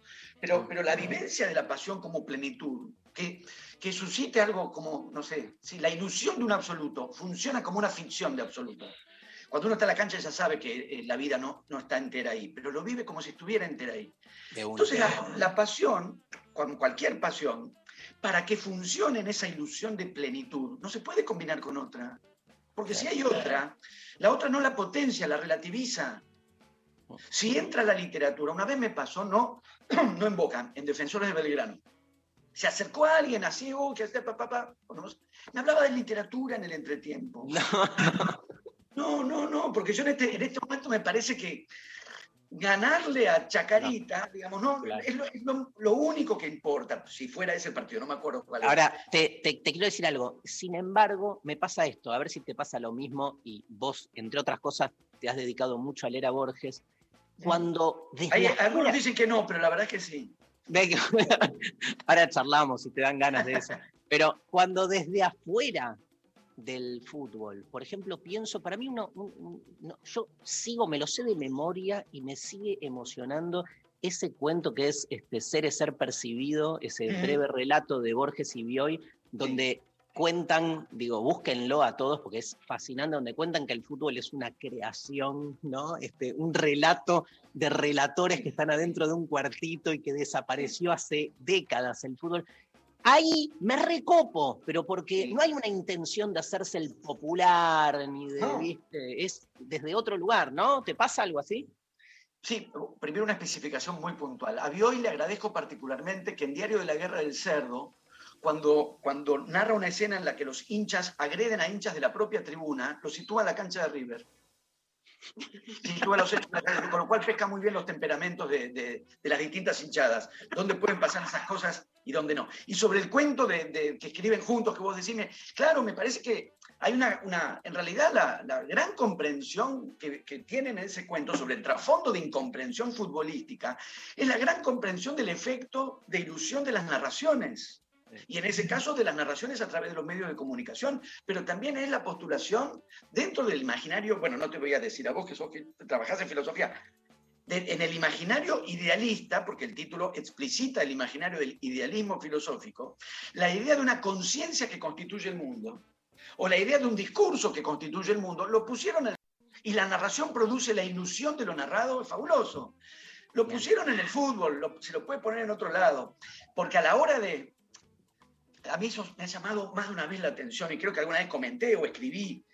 Borges es distinto, ¿por qué Borges era ciego? ¿Cómo pueden decir que en el, fútbol consiste en 22 personas que corren atrás de una pelota, que es algo que no ocurre jamás en ningún partido en toda la historia? Pero no ven, no ven, porque es distinto. No ven que no están corriendo los 22 atrás de la pelota. No importa, vos podés no saber si se trata de meterla en el arco, si gana el que tiene más- no, camiseta más linda, no, podés no saber nada. Empíricamente, en términos de percepción, ahí iríamos a, a la fenomenología de la filosofía. La percepción empírica, ¿no ves que no están corriendo todos detrás de la pelota? ¿No ves que los... No importa de qué se trate. Hay 22 personas, Sí, sí, ¿corren sí, hacia el mismo lugar? No. ¿Qué ven? O mejor dicho, ¿qué prejuicios eh, obstruyen la percepción? Y lo lleva a ver, otra vez, ese es Perkipi, lo lleva a ver lo que no está ocurriendo. ¿Quién es Bien, el eh, enajenado entonces? Obvio, y el final, en esa línea, este, cuando le dice, ¿y si se dan cuenta? Le pregunta. Y el, el- el dueño dice, ¿qué se van a dar cuenta? Obvio, Listo. porque además, si nos diéramos cuenta, eh, fingiríamos no habernos dado cuenta, porque precisamos mucho el fútbol. Sí. Sí, sí. Bueno, Martín Cuan está este, presentando La Vanguardia Permanente. Acá tengo el, el libro, hice la tarea, lo estuve leyendo. Este, eh, obviamente no llegué hasta el final, estos tiempos periodísticos. Si tenés ganas, te pregunto por el afer periodístico de esta semana que te tiene. Este, pero si no tenés ganas, no, ¿eh? Digamos, porque Yo he sido educado para responder a lo que se me pregunta. es cierto, te hemos visto, te hemos visto en mesas. Este, que cada tanto recupera televisión registrada, ¿viste? Siempre aparece el debate con lo pérfido, con los desaparecidos, ¿no? Eso te- te- ya está. Qué Van charla. a pasar que- las décadas y lo, lo vamos a seguir viendo. Eh, Qué no, eh, esa noche. No, no, no. Yo me parece que el punto se puede volver interesante para los que nos ven, nos escuchan. Obviamente corriendo lo de mí, que es una cuestión completamente eh, anecdótica en, en- en lo que puede ser una referencia personal. El punto a mí, para mí pasa a ser otro, que es eh, ¿cuál es el estado de cosas para los debates entre nosotros? ¿Cuáles son las condiciones para debatir, intercambiar, incluso pelear? ¿eh? No, no, no, no estoy hablando de racionalidades comunicativas, estoy incluso de pelear, es pelear, pelear, incluso pelear en, en- en un debate, en una discusión. Eh, uno partiría de la base de que el requisito es conocer mínimamente aquello de lo que vamos a, sobre lo que vamos a discutir. Nadie la nota. No, claramente no. Pero claramente no. Y varios, puestos a conversar, dijeron, no, bueno, la verdad es que no la leí. Entonces, a- no es un- una cuestión, no, se me vuelve personal, o lo que se me vuelve personal lo hablo en la, esfera personal. Ahora que estamos en la esfera pública, para mí el punto es cu- cuáles son los términos, cuáles son las condiciones en las que hoy estamos discutiendo, porque en realidad es al revés, no estamos discutiendo. Y a mí, que me fascina la discusión, a mí que me encanta la discusión, más bien reacciono porque están imposibilitando la discusión, están ocupando el espacio de la discusión y de los debates con las formas de la, de la, del ataque a mansalva, a- a- lo que se llama ataque en manada, con, con los linchamientos colectivos, eh, que traen un doble problema. Primero, la, la violencia en sí misma. La violencia por la violencia misma, no la violencia en una discusión, en un, en un debate. Pero además se están desalojando las posibilidades de, de, de debatir. De pensar, de debatir, de pensar. Por lo tanto, por- claro, porque cuando vos estás trabado en una lucha de argumentaciones, como estoy, estamos hablando con varios, pero como veo también a Darío, me salen todas las referencias de lo poco que sé de filosofía. Los sofistas, los presocráticos, a luchar, lo que, lo que retoma Nietzsche, a luchar, los discursos puestos a luchar. Esa lucha no, no se resuelve dándole palazos o insultando al otro, sino desplegando una argumentación que, que doblegue la del otro. Pero para eso hay que pensar. Y lo que ocurre es exactamente lo contrario. Y los linchamientos en las redes traen un problema. Yo, le- si, si es la esfera personal, más allá de esta última ocasión, yo lo he vivido en mi casa, mi mujer, que es Alexandra Cohen, ha intentado y ha logrado eh, debatir cuestiones contemporáneas, el grado de violencia y el ejercicio de crueldad a la que, a la, que la sometieron, solo porque planteaba determinadas ideas con las que podían o no estar de acuerdo y eventualmente el desacuerdo, ahora vuelvo a hablar estrictamente por mí, el desacuerdo, si no hubiese desacuerdo, yo creo que me call- yo que no me puedo callar jamás, yo creo que sí, sí, me callaría. Pero en tu Porque- caso, me parece que este, está buena la referencia. Digo, en tu caso, lo peor es que se quedaban con el título, porque en el caso de, de Alex, me parece que en todo caso se discutían ideas, este, pero en tu Depende, caso fue con el título. Ah, no, pero termino esto, mira, con Sí, el sí, perdón. título, y quiero, quiero subrayar, a ver si pensás lo mismo, con la particularidad de que te metiste con Borges y el peronismo, que tampoco te metiste, porque fue lo que el editor del diario tituló, pero que si hubieses dicho o te hubiesen recortado una barrabasada de otro, eh, por otro lado, no hubiese generado esto. Yo creo que tienen como, este, van en busca de la palabra peronista, ¿viste? Digamos, este, no sé, ¿qué pensás? Contesto en dos partes. Sobre Alexandra, no, no voy a hablar por Alexandra porque no se habla en nombre de otro, solo lo, tuve, lo tomé, tomé el caso como referencia de, de mi conocimiento cercano, cercano en el sentido de lo personal, del grado de, de- de violencia colectiva que se puede ejercer en, la- en las redes, bajo el formato de, porque lo hemos visto a veces en la cancha también, va el grupo, encierra a uno, hay uno que va al frente, lo pelea, en un momento lo logra tirar al piso. Cuando está en el piso, vienen otros siete u ocho y lo patean. Lo patean porque está en el piso. No le pelearon, no lo pelearon. Lo patean cuando está en el piso. Lo patean porque está en el piso. Y lo patean porque no se puede defender. Porque de hecho cuando un poquito se incorpora, se va para atrás.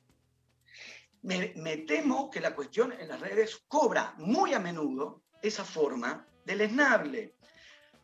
Alexandra logró lo que yo modestamente intento, me salga como le salió extraordinariamente a ella, restablecer el espacio de discusión, donde la violencia y la crueldad lo estaban des- y el ensañamiento lo estaban desalojando.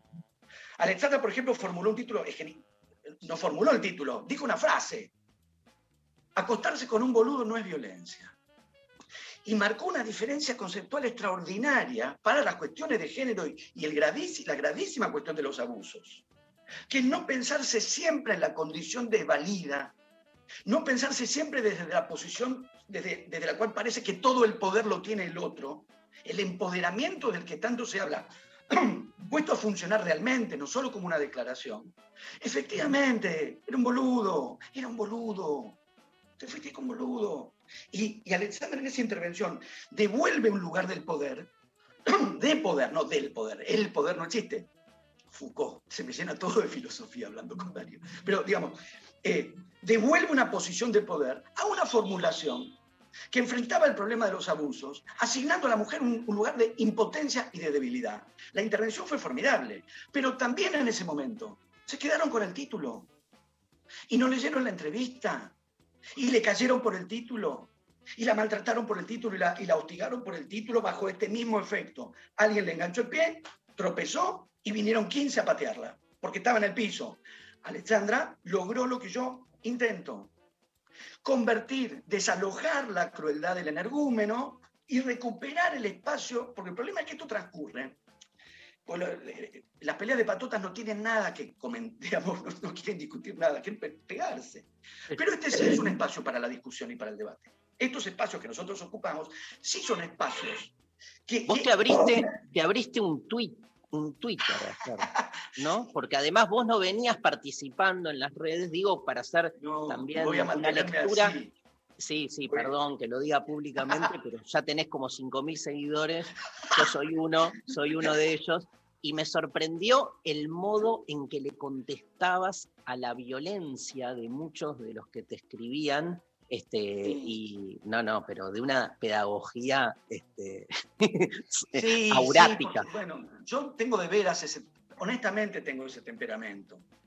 Eh, y en relación a lo que vos planteabas, la cuestión del Borges y el peronismo no solo no la saqué, sino que la aparté. Es la entrevista, no en el título, en la entrevista. Pero ¿cómo discutí sobre una entrevista con quienes no leyeron la entrevista? Es, imposible, es imposible. Yo soy docente, mi, mi trabajo, lo dije hace un rato, mi trabajo fundamental es la docencia. El momento que estás en una clase y te das cuenta que el, el interlocutor no leyó el texto del que estamos hablando, la conversación termina. Porque, porque no es una conversación, sí, termina, porque ya está. Se queda, esa conversación se queda literalmente sin objeto. El objeto de una discusión sobre un texto es el texto. Si el texto no está leído, estrictamente falta el objeto. No tenemos objeto de discusión. Cuando, cuando, cuando estudié, perdón que te voy interrumpiendo, pero... No, yo hablo mucho. Este, cuando María, Luciana, cuando quieran, obvio, este, se, se meten, digamos, cuando estudié filosofía, eh, en paralelo, en la carrera de sociología daba clase Horacio González, ¿no? Y tenía un amigo, me acuerdo, Marcelo Urresti, que cursaba conmigo filosofía, hizo las dos carreras al mismo tiempo, y contaba que en sociología, este, eh, Horacio González, cuando explicaba las vanguardias, entraba con un tacho de pintura y le arrojaba eh, pintura a los alumnos, ¿no? Años 80. Entonces, te voy a hacer una pregunta difícil por todo lo que dijiste y para juntar tu libro, tu identidad. ¿Qué sería un docente de vanguardia, por ejemplo? Este, Bueno, yo no cursé sociología, pero mi primera mujer, es decir, la primera que me dejó, eh, estudiaba sociología y teníamos la misma edad. Mientras yo estudiaba letras, estudiaba sociología, con lo cual algunas de las referencias de Horacio González eh, Las tengo, tengo. además conozco a Horacio González, obviamente, eh, pero quiero decir, conozco anecdotario docente de Horacio González. Una vez me contaron, había dado un seminario sobre, en relación con la ciudad la- y la circulación y los desplazamientos en la ciudad. La devolución de monografía de Horacio González fue en el colectivo, creo que era el 39. Él se iba, y la, la consigna era, él se subía al 39, Palermo, Parque Patricio, Parque Patricio, Pale- eh, Chacarita, Chacarita, ¿no? Chacarita, Parque Patricio, Constitución. Y él dijo, yo martes a la mañana voy a- me voy a subir al 39 con las monografías, que están corregidas, y voy a hacer... Y había que interceptarlo, o sea, había que ir a la parada del 39 hasta encontrar el 39 donde iba Horacio.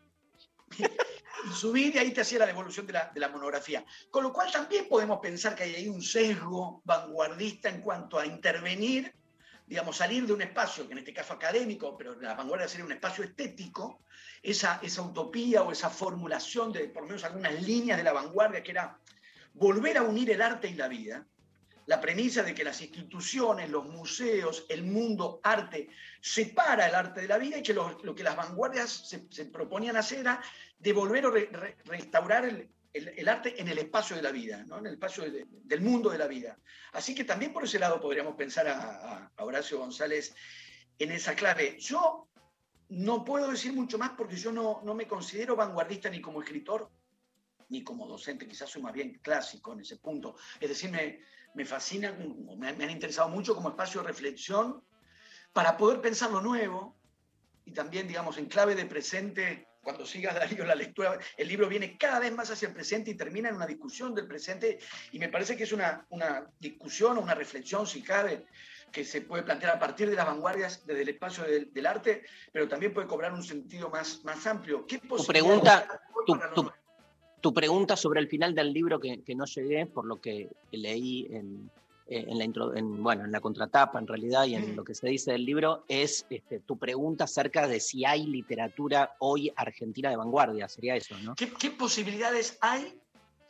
eh, no en términos, digamos, de una afirmación o de decir, sí, hay, hay un mapa de nombres, hablo o escribí, eh, digamos, en la última parte del libro, por supuesto, hay un capítulo entero sobre César Aira, y viniendo más todavía hacia, hacia el presente, sobre Mario Ortiz, sobre Pablo Cachajian, sobre Gabriela Cabezón Cámara.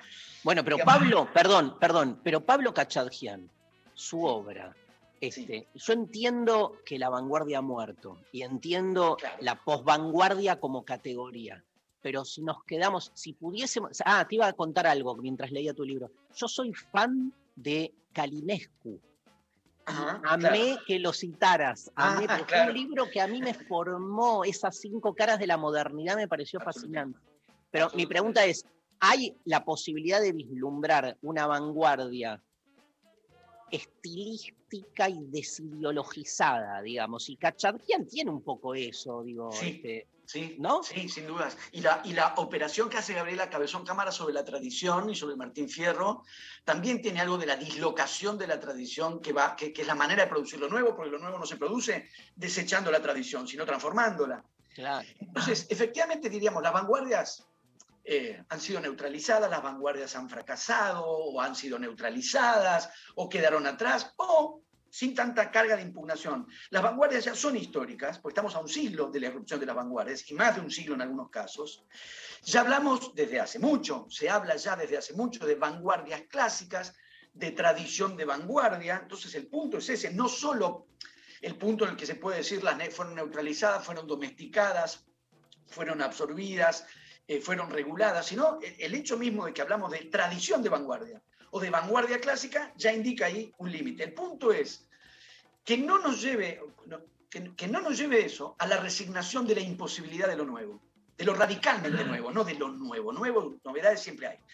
Que no nos lleve ese- esa neutralización a la resignación de la imposibilidad, de, de suponer la imposibilidad de lo radicalmente nuevo. Y yo lo que hago en el libro es plantear el problema y, y sondear algunas líneas posibles, no es que tengo la respuesta sobre cómo restablecer, este, re- re- restaurar la posibilidad de lo nuevo. Si yo tuviese el poder de saber cómo hay que restaurar la posibilidad de lo nuevo, lo llevaría a la política y volveríamos a pensar en una revolución, que es otra cosa que en, tie- en otro tiempo parecía que se podía hacer y ahora parece que no. Entonces, efectivamente, no, no, no sabemos. Y ahora, el clima de época parece indicar, porque estamos todos, me parece, en gran medida tomados por este clima de época. Una cosa, Sí. no me acuerdo si, la, si está en el libro, que ha dicho Jameson, Frederick Jameson, que retomó Zizek, dijo, eh, hoy en día nos resulta más fácil pensar, imaginar, el final del mundo que el final del capitalismo. Lo dijo mucho antes de la pandemia. O sea, estamos más preparados para el imaginario apocalíptico de que se acaba la humanidad que para recuperar aquel imaginario de que la sociedad se podía transformar.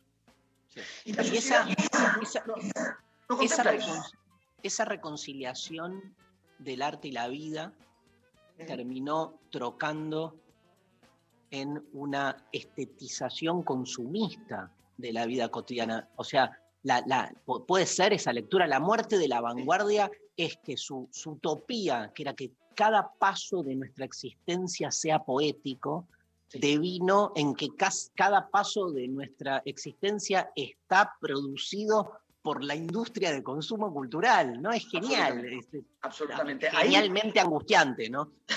sí, sí, porque hay genialidades, hay genialidades que nos hunden en la desolación.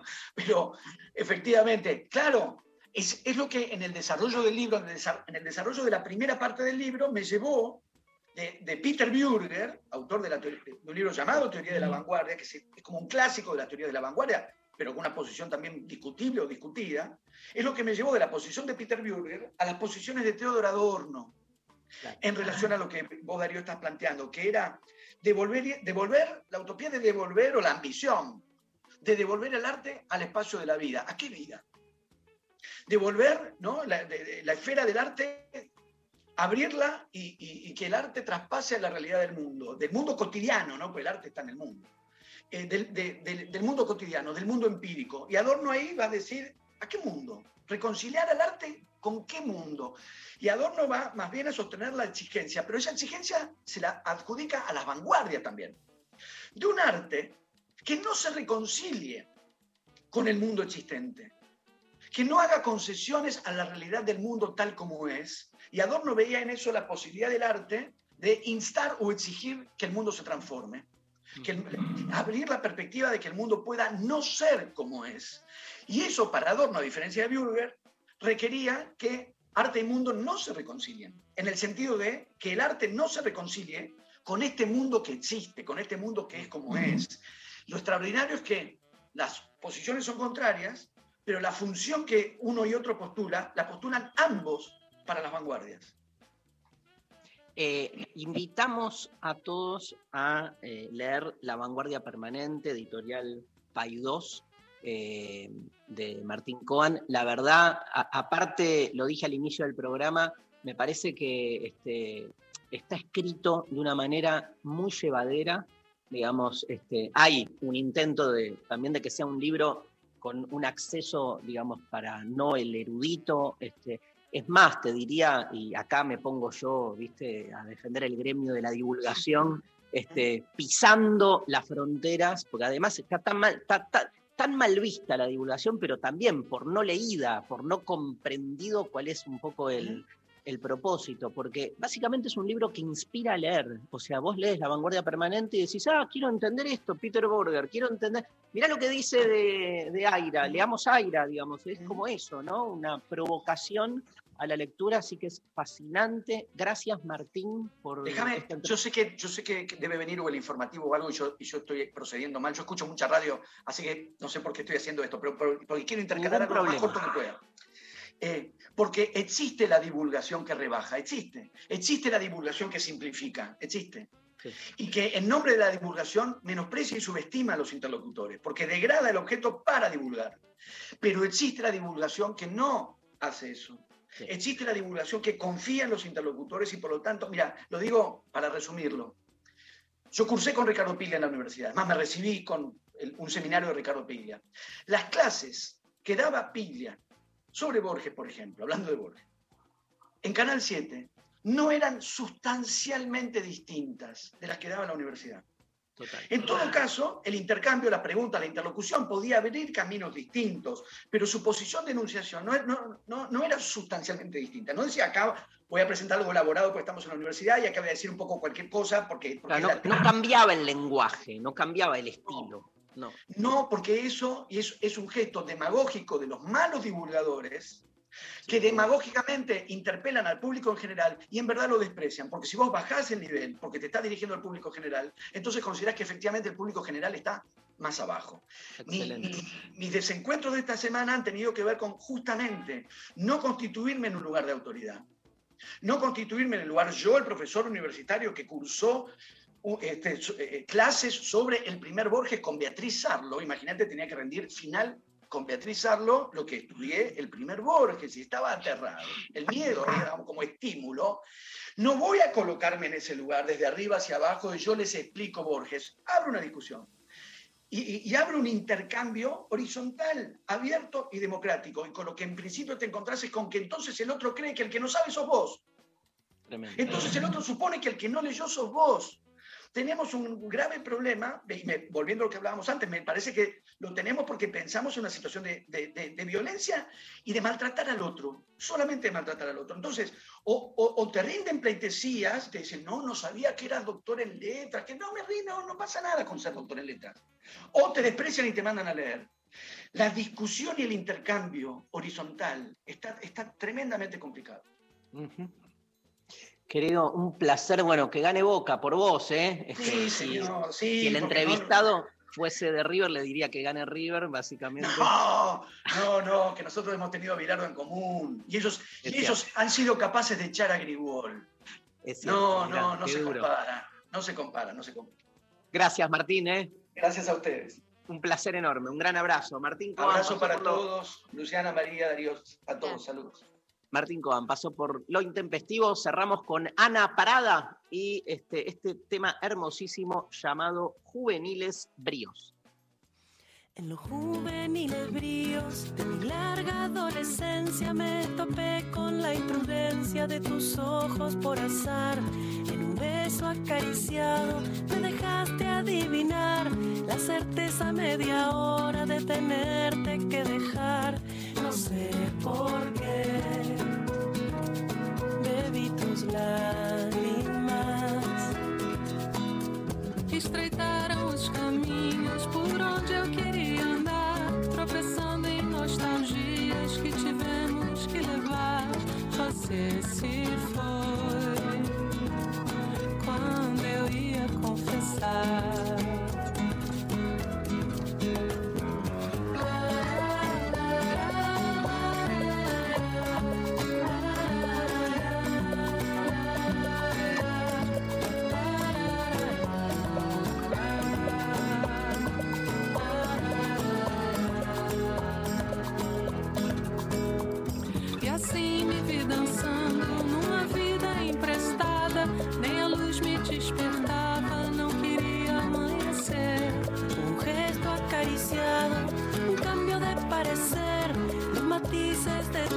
Ojos suelen darte a conocer.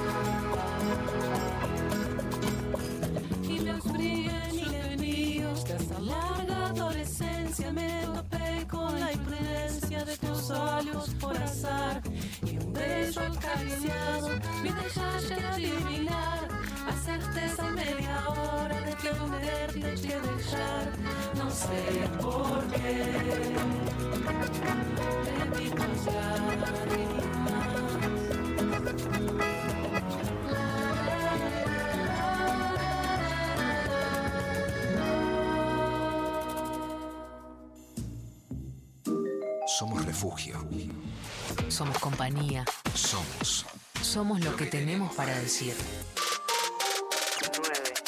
3, 93, Somos 937. 7. Nacional Rock. De chico supe que no era hijo biológico de quienes me criaron. Durante años no hice nada con eso. Ya de grande, Vanina, mi compañera, me dijo que podía ser hijo de desaparecidos. Pero algo me frenaba. La culpa, el miedo. Luego nacieron mis hijas y pensé que no podía dejarles algo como esto sin resolver. Y me animé a dar el paso.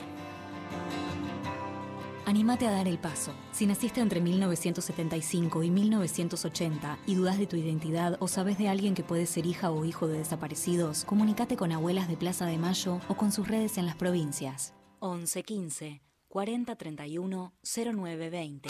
Mirta Busnelli, actriz. Las corrientes de aire a veces son molestas. El frío, el viento, los papeles que se vuelan, la comida que se enfría más rápido. Pero resulta que ahora el aire es nuestro aliado. Con los ambientes ventilados, de forma cruzada, con más de una ventana o puertas abiertas, el coronavirus la tiene más difícil, porque el aire se lleva esas partículas invisibles que transmiten el virus. Entonces, tenés siempre abiertas puertas y ventanas, por lo menos 5 centímetros, aunque te dé un poquito de frío. Que la segunda ola se la lleve el viento. Seguí cuidándote.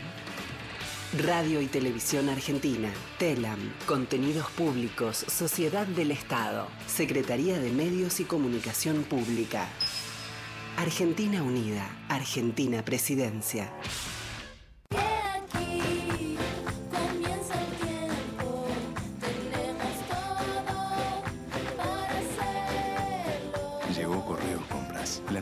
Plataforma de compras online de Correo Argentino.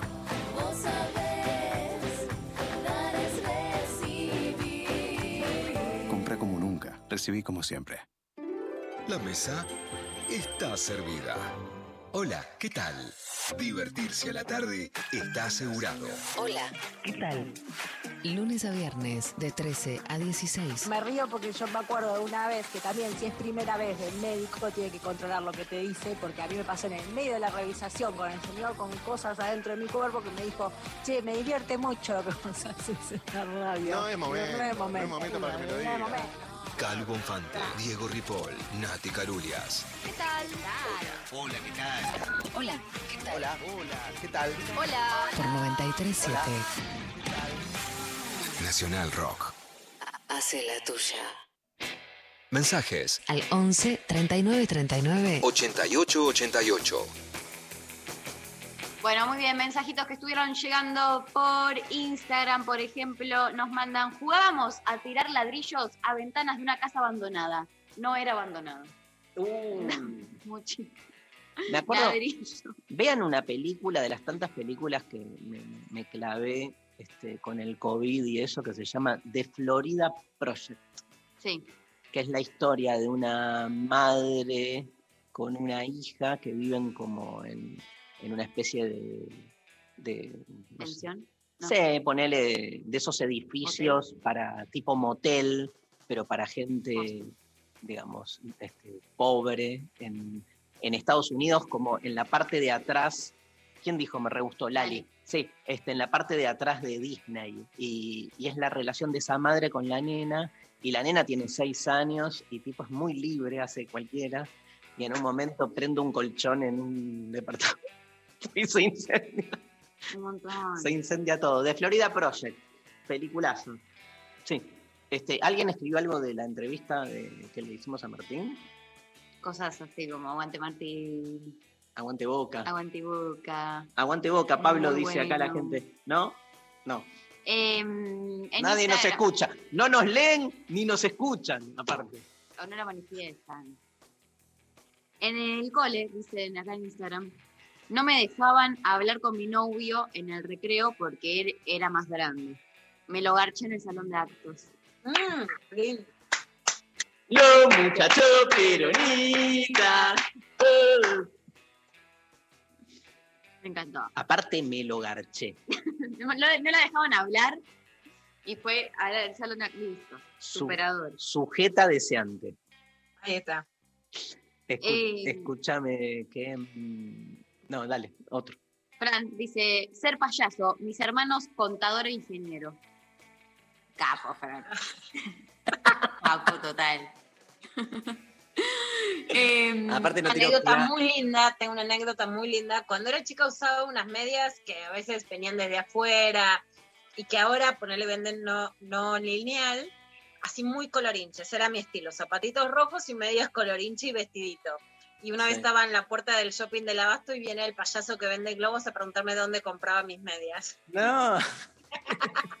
Amo. Define mi look. Muy buena la anécdota del colectivo de Horacio González. Espectacular, me pareció, pero asombroso. Eh, hola, pasaban esas cosas. Encima ahora la zona de Jorge Newbery en Chacarita, que es donde termina el 39 y ahora se puso así de onda con muchos de moda. Pero eh, eso pasaba en los años 80 y como que el mundo virtual como que se, se, ex- se expropió todo eso, claro.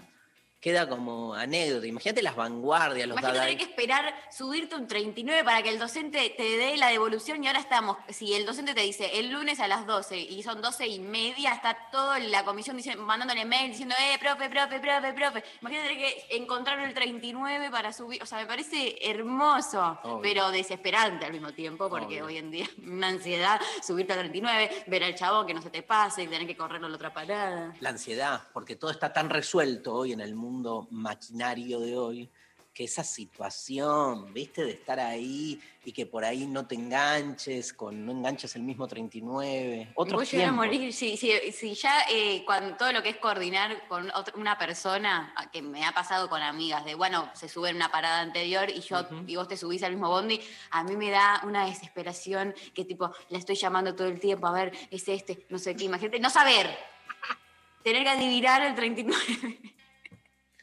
Último Me mensaje. muero. Hola Intempes, en la escuela aquí, en la escuela 15 años teníamos, fue parte de arengar, cambiar el mobiliario escolar. Era el año 2001 y teníamos mesas y sillas de madera, las que vienen unidad y tienen para poner la pluma y el tintero. Los sacamos al patio. Lo sacamos al patio y comenzó el fuego. Escuela privada y nos tenían con esos bancos. Nah, bueno. Muchísimo. ¿Hay ganador? Me encanta. Hay ganador, ganador, eh, ganador, Diego. Diego, que nos mandó eh, por WhatsApp 1996 con 12. Le dije a mi vieja que me juntaba a jugar al fútbol con amigos. Nos fuimos a ver a ACDC, a River, gran recital. Me volví corriendo para simular transpiración. Tremendo. Genial. Bueno, te ganaste el libro La vanguardia permanente de Martín Coan. Gracias, Lula. Nos vemos. Mua. ¿Qué día es hoy? Jueves. Jueves. Ah. Nos vemos la- Ay, no. No. No, Lula, Nos queda no. mañana, Mari. ¿Qué haces, Mari escribir el libro nos queda mañana. Nos queda mañana. ¿Qué Ya hace- dijimos que es nuestro título del nuevo libro. Hermoso. Todavía queda mañana. Hoy Daniela, la profe que compartimos eh, Pilates con, con María, me dijo que entre ustedes dicen que vos entrás a Pilates y le decís muy lunes hoy. Ah, siempre. Muy jueves hoy. Sí. ¿Y No sabía que María iba. Yo me voy a sumar Eh. al team. Me voy a sumar al- Y mi amiga, y mi falta. amiga, mi amiga Barbie Mayer, que estuvimos charlando de vos, Lula, hoy, porque estábamos en las camas, pobre la profe. Ah, Barbie Mayer también este horario. Sí, no, los jueves. Hoy fui, fui, cambié. Fui hoy, porque ayer no pude, y estaba Barbie, y nos pasamos hablando de, de Luciana Pecker. Nada. Porque era mamá de un bebé cuando mi hijito Sí. también era bebé, que por Tal supuesto cual. ahora son muchachos. Tal cual, sí. Está trabajando con Lucrecia Cardoso, Barbie Mayer. Este, mm, y bueno, ¿qué es? Es muy jueves. Eh, como que cuando hay, yo voy los lunes y, y los jueves. Entonces Sí, los ¿qué es? lunes es, como, oh, Es- lunes, llego mal. es lunes. muy claro, Y es- jueves también llegas mal porque querés que sea viernes, ya estás harta. Son No, distintos. Cuando vos decís es muy lunes, es como más comprensible. Es muy jueves. ¿Cuál es la que particularidad ya del estás cansadísima Ah, y estás esperando que caiga el viernes, que es el día siguiente, Y para si que fuera miércoles, dirías es muy No, miércoles. de hecho hay días que cuando voy a recuperar un miércoles un sábado estoy re arriba, eso es como que caigo en otra. Yo creo que tendrías que tener como una caracterización de cada día, ¿entendés? Tipo, es muy martes, es muy... A mí, por ejemplo, me gustan más los días de María. Me gusta el jueves para ir. Bien, Pero el jueves a las 9 voy yo. ¿Vos a qué hora vas? a las tres. Qué fuerte. Después de comer yo no puedo mover un dedo. No puedo mover Mucha una pierna.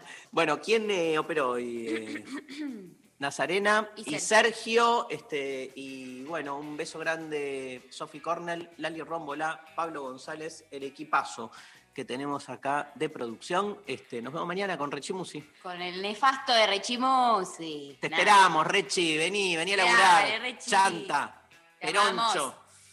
Lo queremos. Nos vamos con Brian Ferry y Roxy Music. Let's Stick Together. Temazo para cerrar hoy lo intempestivo en la Nacional Rock. Chau, chau.